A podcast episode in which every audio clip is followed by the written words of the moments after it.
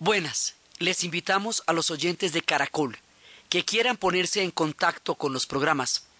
Llamar al 268-6797, 268-6797, o escribir al email director arroba casadelahistoria.com, director arroba casadelahistoria.com, o al Facebook o a las redes sociales.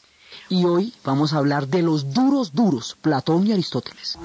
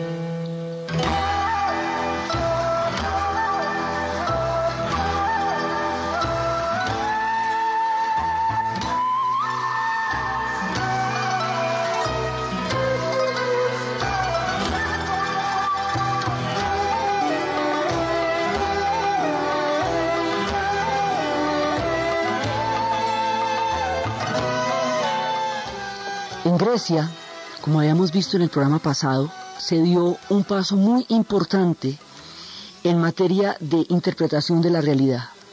Hay una interpretación mitológica del mundo, la cosmovisión, todas las historias que tienen las verdades de los corazones humanos, que son las que se encuentran en los mitos. Y hay otra manera de interpretar el mundo, que fue a través de la búsqueda de razones de un origen común a la creación del hombre de una causa interior de la tierra que pudiera explicar su comportamiento más allá de la voluntad de los dioses sin cuestionarla. Ellos no cuestionan la mitología, abren otro espacio, otro archivo distinto. Esto es otro cuento. Y se sientan a especular y a preguntarse y a establecer una serie de preguntas alrededor del origen, alrededor de la naturaleza, alrededor de la esencia. Y con estas preguntas van creando lo que llamamos filosofía en Occidente la filosofía occidental entendida como esas historias de las ideas que formaron el pensamiento de esta parte de la Tierra. Habíamos hablado que eso no es la filosofía, porque es que no existe la filosofía. Hay filosofía en la India, hay filosofía en la China, hay filosofía en Persia. Esta es la filosofía occidental, es decir, la de este lado de la Tierra donde nos tocó vivir. Esa la inventaron los griegos y todos los demás añaden, comentan echan cuentos al respecto, pero el cuento, lo que llaman el cuento, se lo inventaron los griegos. Entonces, por eso es que quedaron tan famosos. Dentro de lo que significa la filosofía para Occidente, hubo tres grandes superestrellas. Y son las superestrellas de la filosofía porque sobre ellos se basó lo que más adelante se llamaría la teología, lo que más adelante sería la fundamentación del cristianismo, la historia de las ideas en Occidente, va a coger de estas tres vertientes. Hay muchos más filósofos en Grecia y hay mucha gente trabajando en esto de crear esta visión del mundo. Estaban los presocráticos que habíamos nombrado la vez pasada y habíamos comentado cómo predecían eclipses, hablaban del átomo, mostraban el fuego como en el caso de Heráclito y después, claro, cuando uno ve esos documentales de planeta Tierra, cómo el fuego está produciendo desde el fondo del océano más magma terrestre, uno dice, bueno, sí, tiene, tiene su chiste. Y estábamos hablando de que nadie, nadie aquí tiene la verdad y nadie pretendió tenerla tampoco. La idea era una interpretación del mundo basada en las preguntas. Pero de ahí se va, digamos, cada vez se va haciendo esto más complejo. Primero hay una pregunta, ¿cuál es el origen? El origen es el argué, entonces es los cuando dicen uno que es el agua, otro que es el fuego, otro que es el átomo, otro que es lo indeterminado, otro que es el ser.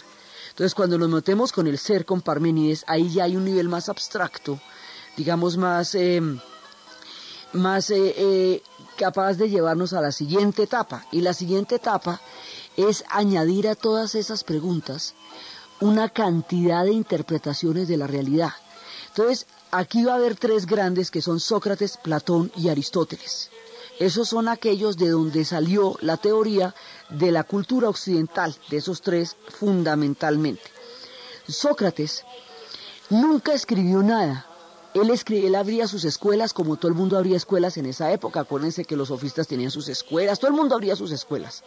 Él tuvo la suya y él nunca escribió nada porque decía que la fuerza de la palabra era el calor de la palabra, era más poderoso que la letra escrita para él.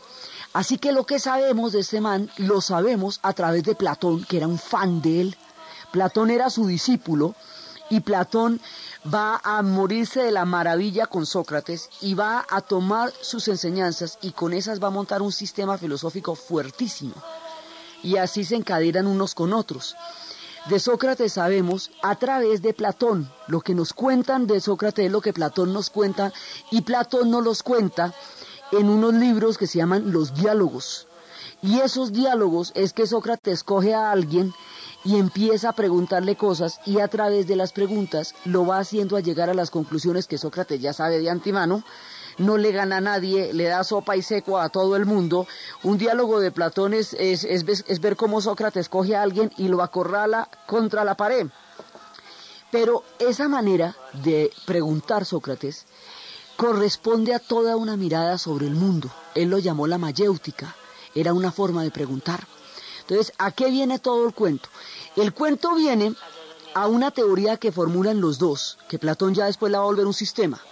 Se habla de un, de un mundo que existe más allá, un mundo donde existen las ideas puras, un mundo esencial, donde todas las cosas existen por sí mismas.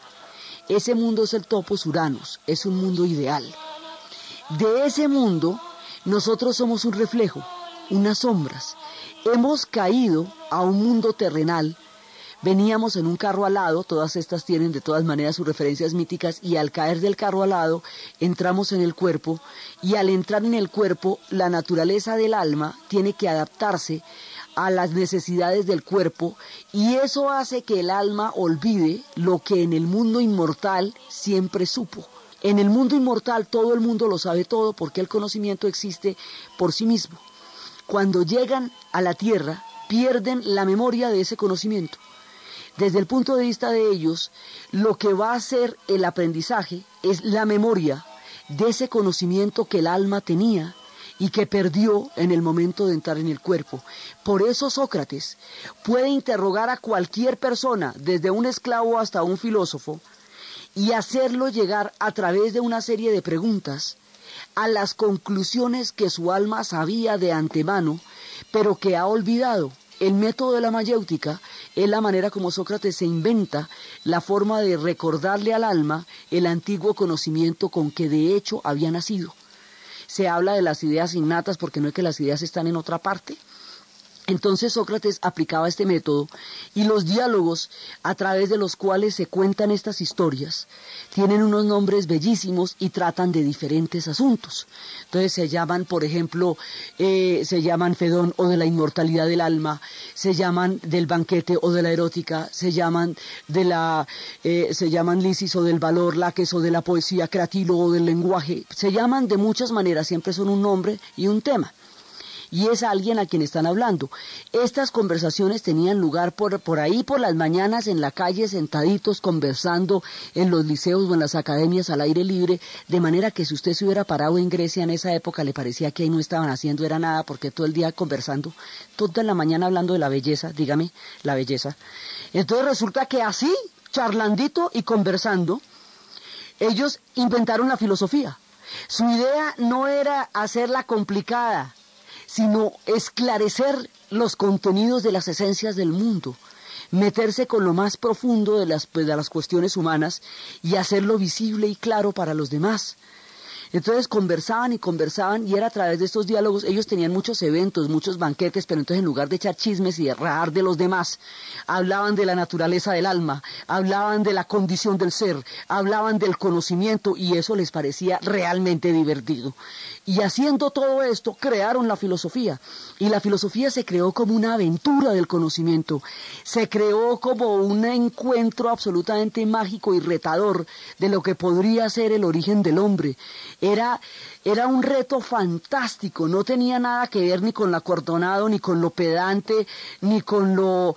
Eh, no era ni siquiera una manera de batir a los demás, era una puesta en común para interpretar el mundo. Ese es el origen de la filosofía occidental. Y esto es lo que ellos van a hacer a punta de charlas es construir sistemas como edificios gigantescos, unas cosas impresionantes, a través de las cuales se van mirando las diferentes ideas con las que el hombre se explica a sí mismo el mundo. Es cuando empiezan a explicarse el mundo a través de las ideas y no a través de los mitos. Son explicaciones distintas, ni verdaderas ni falsas unas ni las otras, son distintas, solamente distintas. Diferentes lenguajes de aproximarse a la realidad. Entonces ellos empiezan a conversar y todo esto se va dando en los diálogos. Por ejemplo, hacen, por ejemplo, hay cuestionamientos como el lenguaje. Entonces hay uno que se llama caratilo o del lenguaje. Entonces resulta que dicen, mire, el lenguaje tiene el problema de que puede tergiversar el pensamiento tanto que usted termine diciendo todo lo contrario de lo que estaba pensando que eso sucede con frecuencia, por eso existen los equívocos. Usted va y dice, no, pero si lo que yo le dije no era lo que yo estaba pensando, sino todo lo contrario.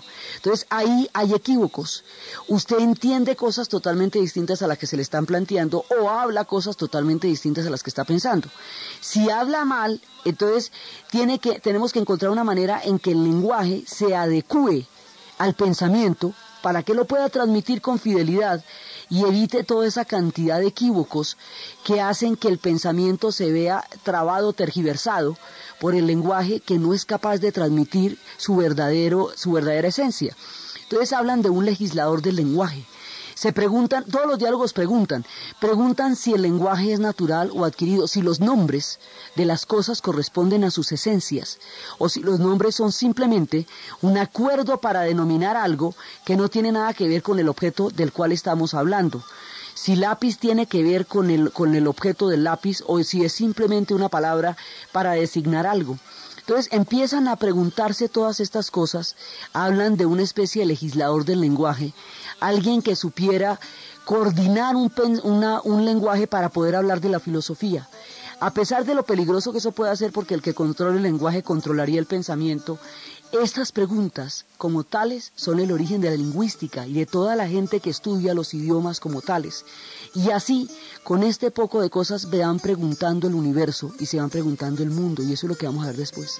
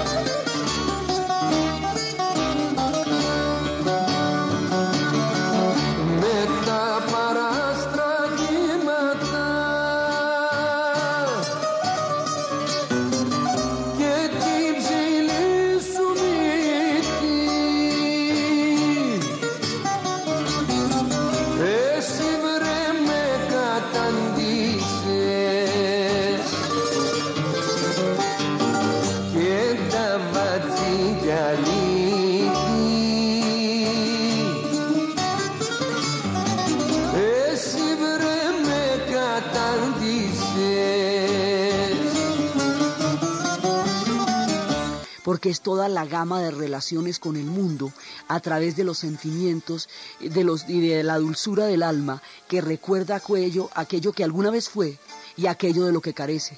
Y ese recuerdo y esa carencia se va volviendo el amor. Hablaron de eso.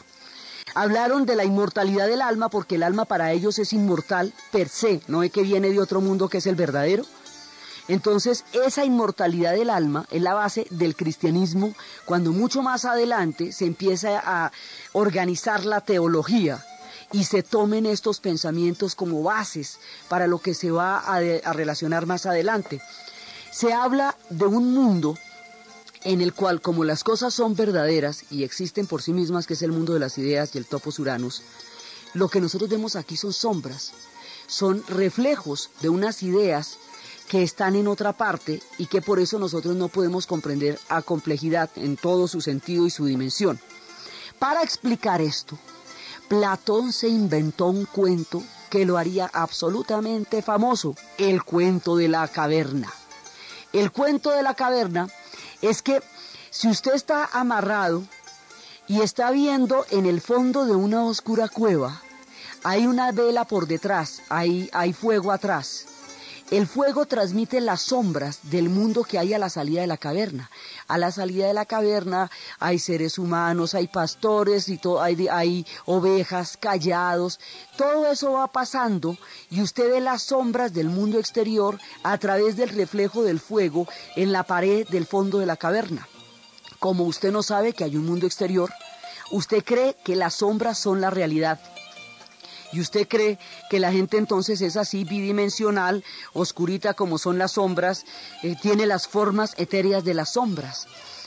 Entonces, si a alguien lo llegan a sacar de ahí, le quitan la venda, le quitan las, le van a quitar la, la atadura de las manos y lo ponen a andar en el mundo real y empieza a ver un mundo tridimensional, con colores, con texturas, con olores, con todo lo que es el mundo real y luego vuelven y lo meten allí donde estaban. Aquellos que solamente ven las sombras y creen que las sombras son la realidad, lo creerían completamente loco y con toda seguridad lo matarían por andar diciendo bobadas en el mundo donde las sombras son la realidad. Esto es el mito de la caverna. Esto es lo que el maestro Saramago escribiría después. A esto es que alude él cuando escribe sus novelas.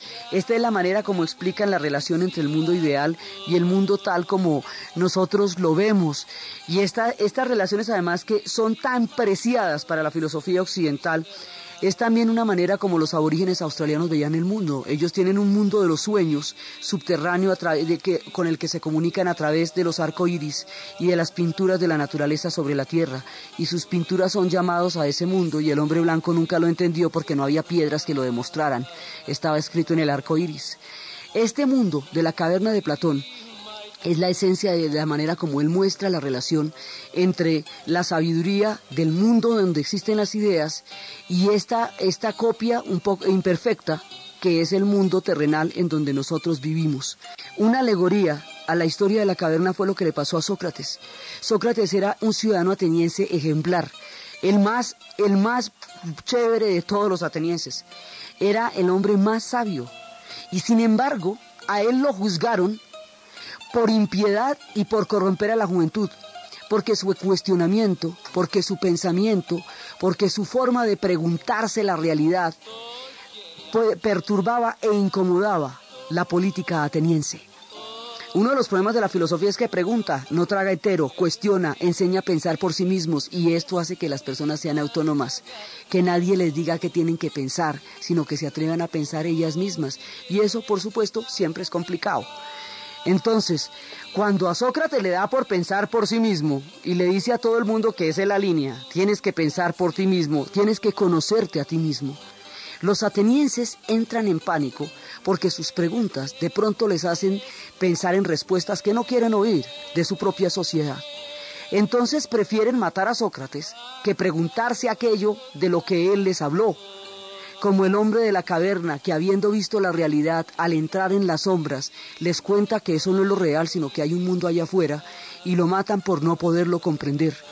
Una de las vergüenzas más grandes de la historia de los atenienses es el proceso que llevó a la muerte de Sócrates. A él lo condenaron los ciudadanos atenienses a beber la cicuta, y él aceptó porque respetaba tanto la democracia que se atenía al dictado de la democracia. Y si la democracia decía que esa era su condena, él la aceptaba de buen grado porque él aceptaba la ley de Atenas en la medida en que él también había contribuido a la creación de la democracia y debía tenerse a sus leyes. Y él bebe la cicuta y hay un diálogo donde esto se explica es Fedón o la inmortalidad del alma, donde él está con todos sus amigos en la cárcel en el momento que se está bebiendo la cicuta. Y cuando este, se cumple este acto, este, esta ejecución, por su propia mano. Todos los amigos lloran, compungidísimos, eso, la tristeza los embarga de una manera terrible, pero Sócrates fresco, no, todo bien, sin problema. Y dice, pero oye, tú tan tranquilo, contame, ¿y esto por qué?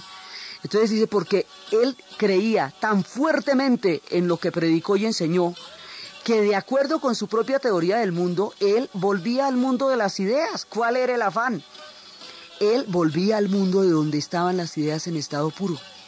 Se iba a encontrar con los grandes amigos que habían llegado a ese mundo antes que él iba a contemplar el conocimiento en toda su magnificencia, en toda su profundidad, sin las limitaciones que el mundo carnal impone al espíritu para conocer la realidad pura de las cosas.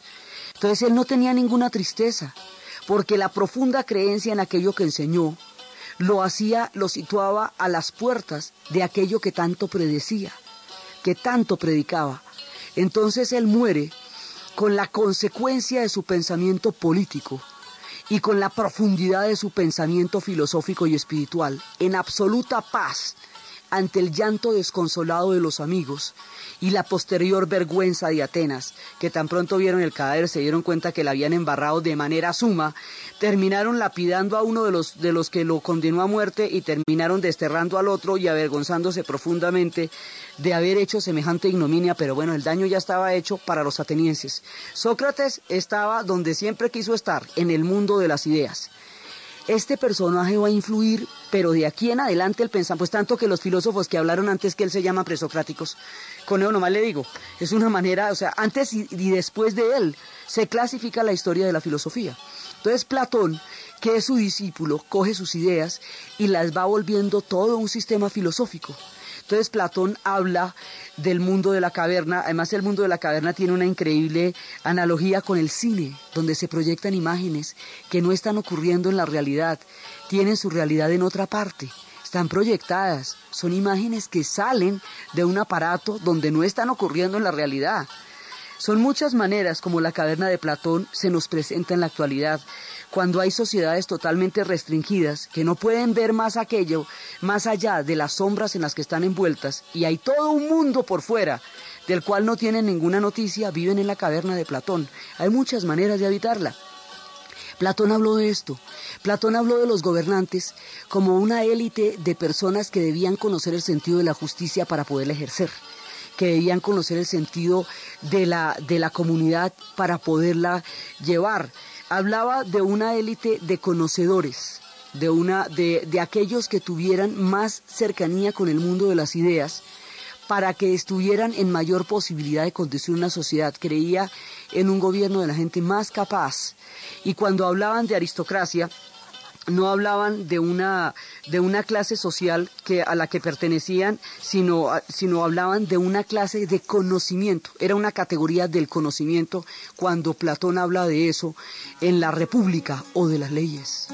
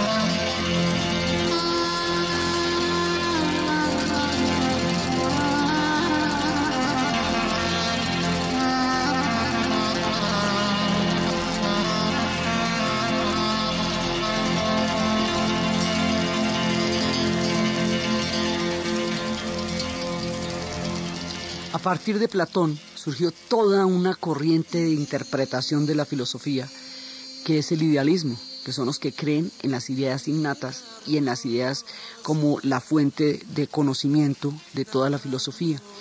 Después de él vendría Descartes, mucho tiempo después. Habría una escuela nueva que se llamaría el, neoplatonismo, que ya existiría en Alejandría. Después vendrían, como 16 siglos después, vendría Descartes, Spinoza, Leibniz, que se llamaría los racionalistas. Un gran combo vendría de él.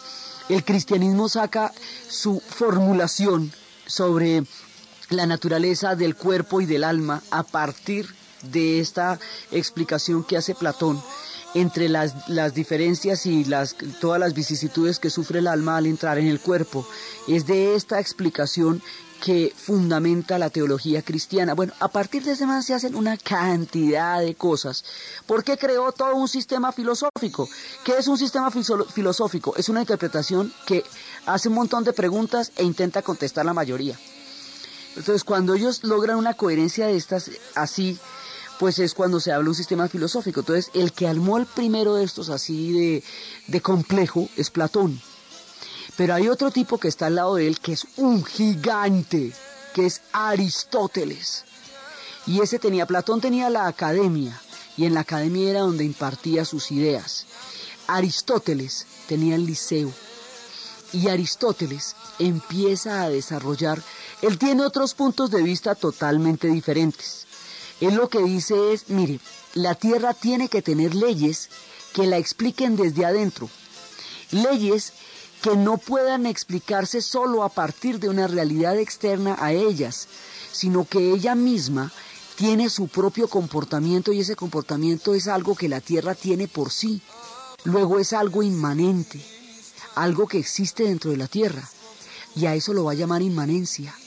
Y él se va a dedicar a estudiar las leyes de la naturaleza y él se va a dedicar a estudiar el tipo de, cuerpos que él ve. Él, él, ve una vida vegetativa, que es la de los vegetales, y él, él cree que todos esos son principios del alma, que son funciones nutritivas, que son funciones alimenticias. Él ve una vida de los animales, que es la que se mueve, y él ve una, una vida intelectual, que es la que razona, y empieza a hablar de estas escalas. Él habla de la política también, dice que el hombre es un animal político y que su relación con el mundo está determinada por eso, es decir, un animal de comunidad que vive en las comunidades y que solamente dentro de ellas se, se halla y tiene sentido. Por eso para los griegos la palabra libertad viene de eleuteros, que significa pertenecer a un grupo, porque solo se era libre en la comunidad con los hombres, no en el aislamiento fuera de ellos, y por eso la peor pena que había en Grecia era el destierro, porque era excluirlos de la comunidad de los hombres.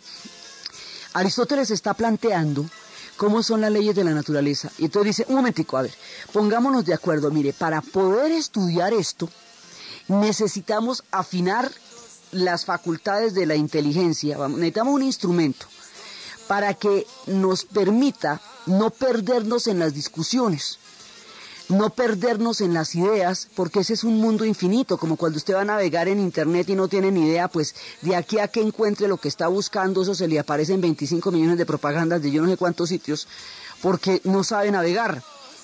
Para navegar en el mundo de las ideas, se han inventado un servidor un instrumento que equivale a un servidor de Internet, que equivale a un compás y a una brújula para los que navegan en los mares, que equivale a un instrumento de navegación, la lógica. Entonces dice, mire, esto es un instrumento de alta precisión, simplemente afinamos el pensamiento de una manera tal que tengamos instrumentos para poder abordar la realidad y conocer mejor entonces vamos a tener una serie de principios para ponernos de acuerdo. Entonces, las cosas no pueden ser y no ser de la misma manera y al mismo tiempo porque si no, ¿qué característica le damos? Principio de identidad. Ahora, eso en Aristóteles es así. Esa no es la única manera de pensar, porque la gente del Tao, los chinos, opinan todo lo contrario. Dicen que las cosas son y no son de la misma manera y al mismo tiempo. Y de esa vertiente, digamos, de esa nueva manera de pensar, que fue como pensó Heráclito, es que saldría la filosofía de Hegel. O sea, no es la única manera de pensar, es la de Aristóteles, pero es que esta sí nos determina a todos, porque toda la gramática está estructurada sobre las leyes de la lógica. La lógica da los principios de deducción. Entonces usted puede deducir a partir de una premisa una información que no está contenida en ella. Por ejemplo, una premisa es una frase, es que ellos le ponen palabras a las cosas, pero es lo mismo. Entonces usted, Juan es inmortal y entonces todos los hombres son inmortales. Juan es hombre, luego Juan es inmortal. Ahí estamos deduciendo la condición de inmortalidad de Juan a partir de la condición de hombre que tiene Juan. Eso es un silogismo. Eso es básicamente, eso es parte del instrumental con el que vamos a conocer. Eso se llama la deducción. Y la deducción es lo que usted aplica para inferir cualquier cosa. Cuando usted se reúne con alguien y empiezan a tratar de reconstruir una historia, están deduciendo muchas cosas. La novela policíaca no sería posible sin el método deductivo. No serían posibles las historias de intriga. Hércules Poirot no podría averiguar quién realmente mató a aquel señor en el Expreso Oriente si no existiera el método deductivo toda la, la, medicina forense no existiría si no existiera el método deductivo también porque tiene que deducir una serie de elementos. Entonces el tipo se inventó cómo a partir de grandes realidades usted va a deducir cosas pequeñas. Y esto llegó a perfeccionarse tanto que los empiristas encontraron el camino inverso, cómo a partir de cosas muy particulares usted va a deducir cosas grandes. Entonces ellos tomaban una muestra de algo y a partir de compararlo con otras, muchas otras muestras, lograban llegar a conclusiones que establecían patrones o generalizaciones sobre algo. Los empiristas van a existir también unos 16 siglos después en Inglaterra pero todo el mundo se basa en la lógica aristotélica, es así, es mejor dicho, las bases del edificio, todos los cimientos del edificio, de la teoría de Aristóteles sobre el mundo, descansan sobre la lógica. Y la lógica es una manera de ser coherente en la forma como usted piensa. Una cosa debe implicar otra y la otra debe implicar otra y en ese proceso no debe haber errores porque si hay errores se desvía el punto de discusión. La lógica es lo que lleva a la matemática, es lo que lleva a la ciencia, es lo que lleva a la novela policíaca, es lo que lleva a la gramática, es lo que lleva a los lenguajes porque es todo ese pensamiento. Si usted se pone a analizar un día, el lenguaje, una conversación de los demás desde el punto de vista lógico, se vuelve cansoncísimo porque la gente, eh, digamos, no se pone en esa, en esa tarea, pero en esa tarea está escrita el conocimiento y todo lo que nos han enseñado, nos lo han enseñado con esa lógica, la lógica de Aristóteles. Entonces, esto se vuelve una herramienta de alta precisión que le permite a usted a empezar por formular una idea, desarrollarla hasta el final y concluir algo a partir de la idea que planteó. Ese, ese trayecto lo puede hacer porque tiene la lógica, si no se perdería. Si no, cada rama, cada asociación y cada patica que le saliera la idea que usted está diciendo sería un punto por donde usted se desviara y terminaría hablando a poco que como cantinflas porque precisamente la carencia de Cantinflas es la lógica formal. Su discurso carece de cualquier contenido lógico y eso es lo que lo hace tan divertido. Entonces, cuando en América Latina existe una categoría para hablar sin ninguna lógica y se dice cantinflesco, cuando usted no tiene, lo que dice no tiene ni va ni viene, ni patas ni cabeza. Cuando se dice que algo no tiene ni patas ni cabeza, se dice que carece de lógica. Entonces Aristóteles nos dio el compás, el astrolabio, la brújula, el servidor, el navegador, lo que usted quiera, nos dio el instrumento de alta precisión para que el pensamiento pueda navegar por el mundo de las ideas sin perderse. Acá hay nada. Eso fue lo que nos dio, entre otras muchas cositas. Entonces él empieza a aplicar todo esto, bueno, esto, todo esto se va para la matemática derechito porque las matemáticas se basan en esos principios. Pero él empieza a aplicarlo también en la manera como describe el mundo. Entonces él dice, mire, la materia, las cosas. La materia tiene características, tiene color, tiene volumen, tiene forma. Entonces existe algo que, un, algo primero que es la materia o que y que es la sustancia y una característica de eso. Entonces vamos a ver qué características tiene y a partir de eso empieza a describir la naturaleza de acuerdo con lo que él quería, que era entenderla desde ella misma. Pero claro, siempre que nos metemos con la naturaleza nos toca averiguar quién la creó porque no ve que eso sí queda claro que no nos la inventamos nosotros. Entonces dice, bueno, si toda la naturaleza como por sí misma existe, tuvo que haber un principio, el origen, otra vez, el argué, tuvo que haber un principio, un principio de la vida y del universo. Y a ver si esta pregunta no nos la hemos hecho toda la vida. Entonces, ese principio tiene que ser algo que genera el movimiento.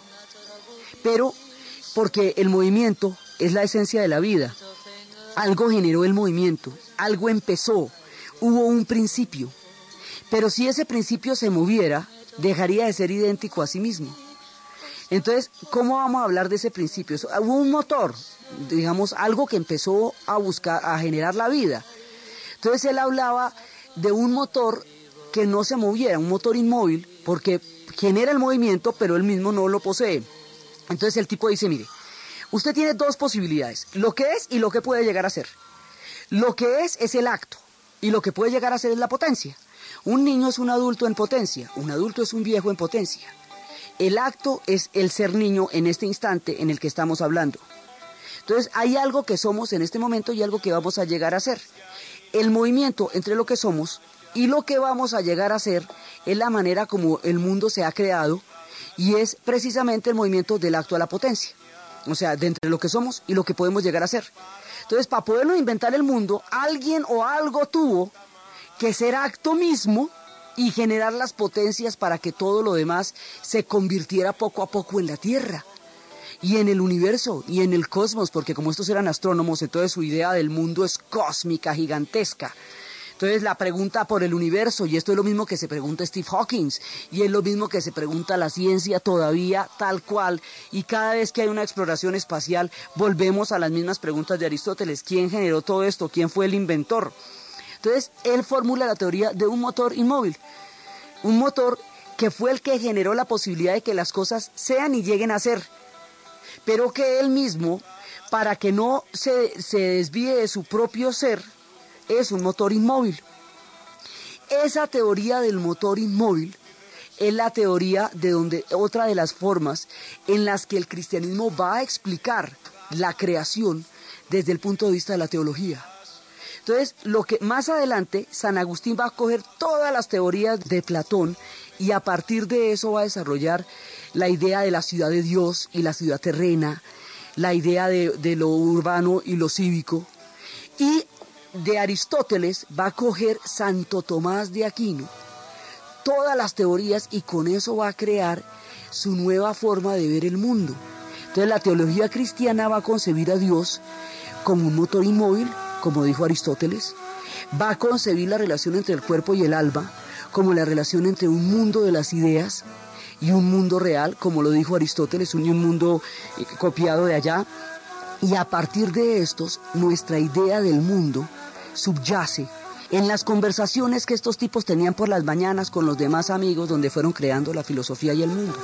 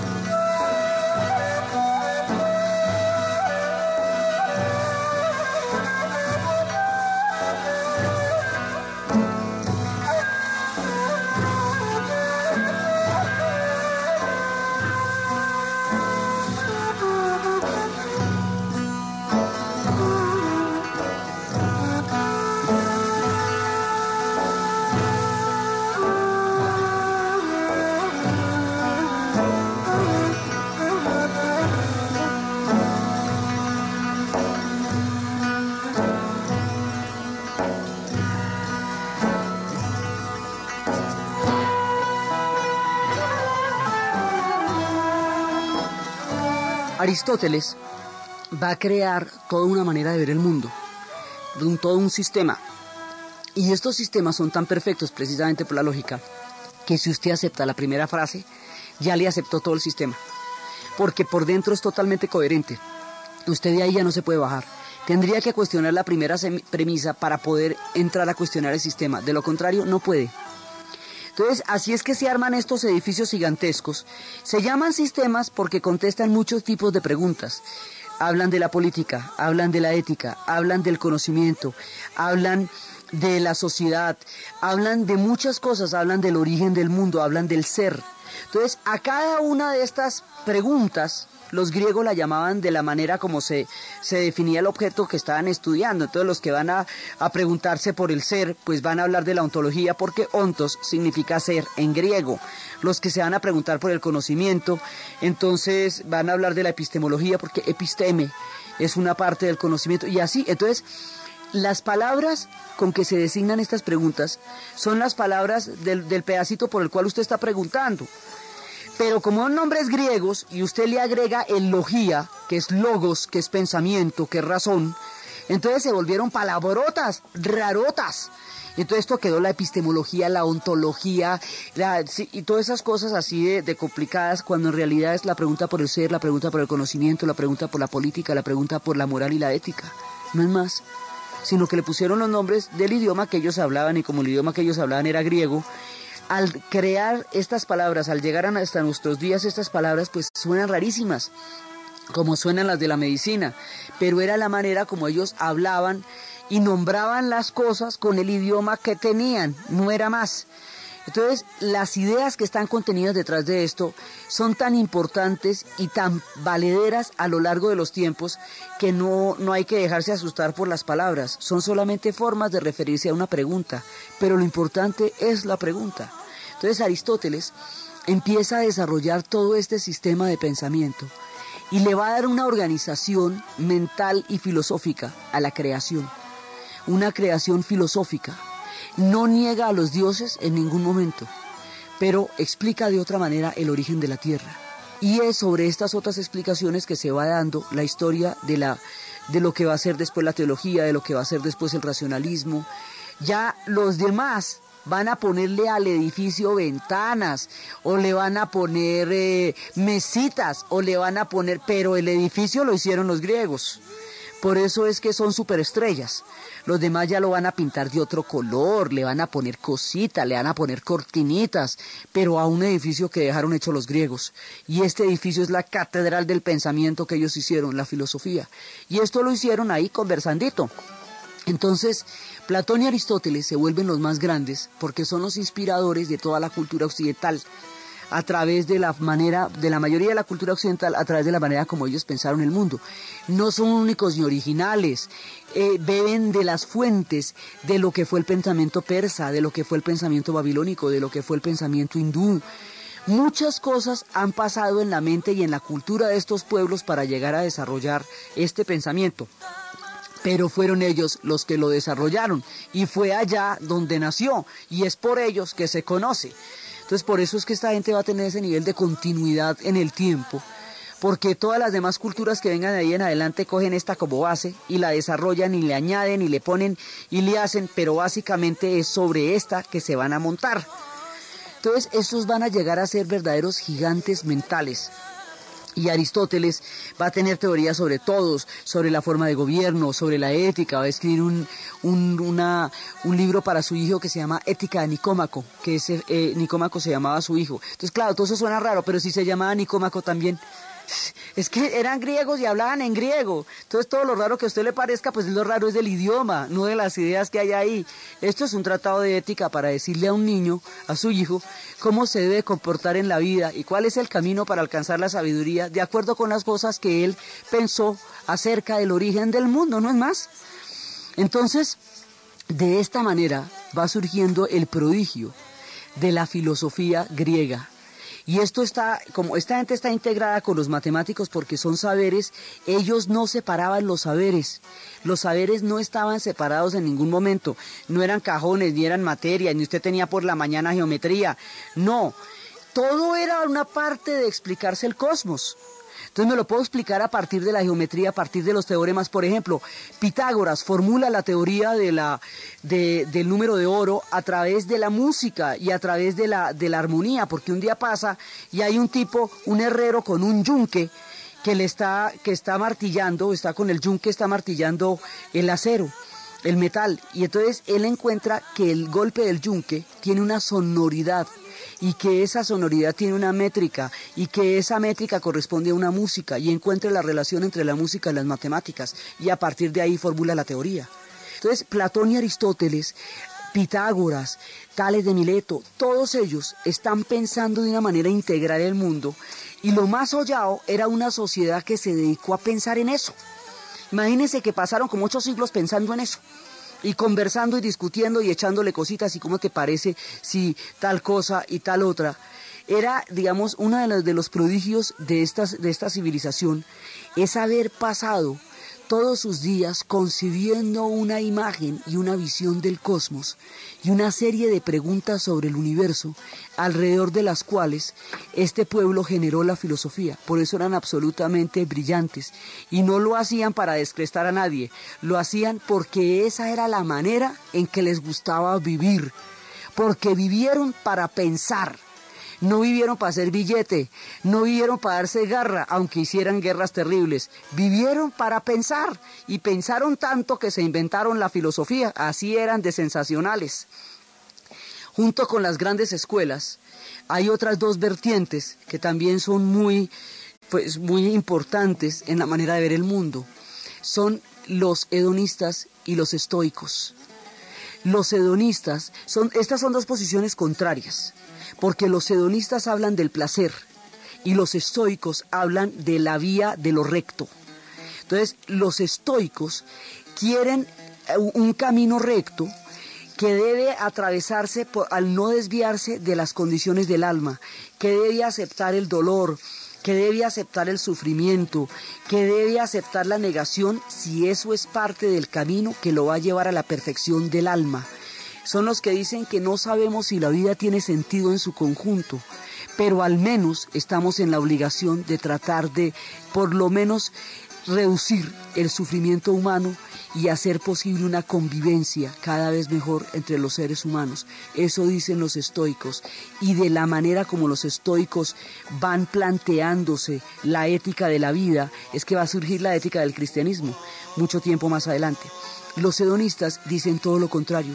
Dicen que el hombre debe vivir para el placer, que el placer es el que produce la felicidad y que el placer es aquello que le da al alma la alegría, pero el placer tiene sus leyes. Esto lo formula Epicuro y la teoría se llama el hedonismo.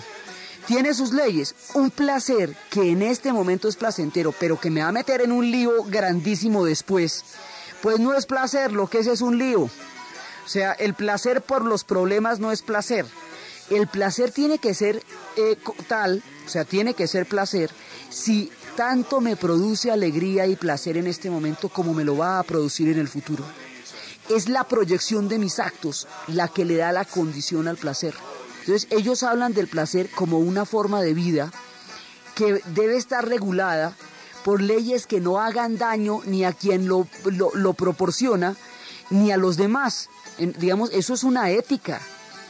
No es, eh, el, hoy por hoy el término hedonismo se utiliza de una manera peyorativa para las personas como que no les importa nada, no tiene nada que ver con esto. Esto es una manera de vivir. Entonces ellos dicen, para que el placer sea tal como lo pensamos, hay que rehuir el dolor. Hacerle el quite lo más que se pueda. Ahora, si ya nos tocó el dolor, pues nos tocó. Pero no hay que ponerle más tiza de la que tenga. Es decir, hay que minimizar el dolor en la medida en que eso nos aleja del placer. Estas son dos vías distintas. Si usted se mete en un, en un viaje de dolor, pues ya no está en el hedonismo, está en el estoicismo. Y si usted se mete en un viaje de placer, ya no está en el estoicismo, está en el hedonismo porque son dos caminos diferentes. Pero son dos caminos válidos, igualmente válidos para ver el mundo, uno de una manera y otro de otra. Entonces los hedonistas decían, si quieres hacer inmensamente rico a Pitocles, los nombres de ellos son, son así cacharros, si quieres hacer inmensamente rico a Pitocles, no aumente su fortuna, disminuye sus deseos. Porque si el hombre tiene una galla que no la aguanta nadie, nunca será feliz. Otra de las partes del placer es saber conformar, es no conformarse, disfrutar aquello que tienes. Porque si no eres feliz con poco, no lo serás tampoco con mucho porque no eres feliz en ti mismo. Luego los deseos que se te cumplan o no se te cumplan no van a hacer diferencia, porque tú eres el que no eres capaz de ser feliz. Eso dicen los, los epicúreos, eso dicen los hedonistas. Dicen también que uno no debe sacrificarse en, ese, en esa búsqueda de placer, pero en cambio que sí vale la pena morir por los amigos. Eso siempre lo dijeron como algo perfectamente claro, que por quienes valía la pena todo era por los amigos. Y así se va construyendo el pensamiento de la filosofía griega, la base de todo lo que va a ser el pensamiento occidental. Entre charlas, entre conversaciones, entre preguntas, entre mañanas de sol, en esos días de Atenas, o de Estagira, o de Mileto, se va creando uno de los más grandes pensamientos de las culturas humanas. Entonces, desde los espacios de la formulación del mundo de las ideas, desde las sombras de la caverna, desde el ideal del amor, desde el motor inmóvil, desde aquellos que se preguntan por el origen y el sentido del ser. En la narración Diana Uribe. En la producción Jesse Rodríguez. Y para ustedes, feliz fin de semana.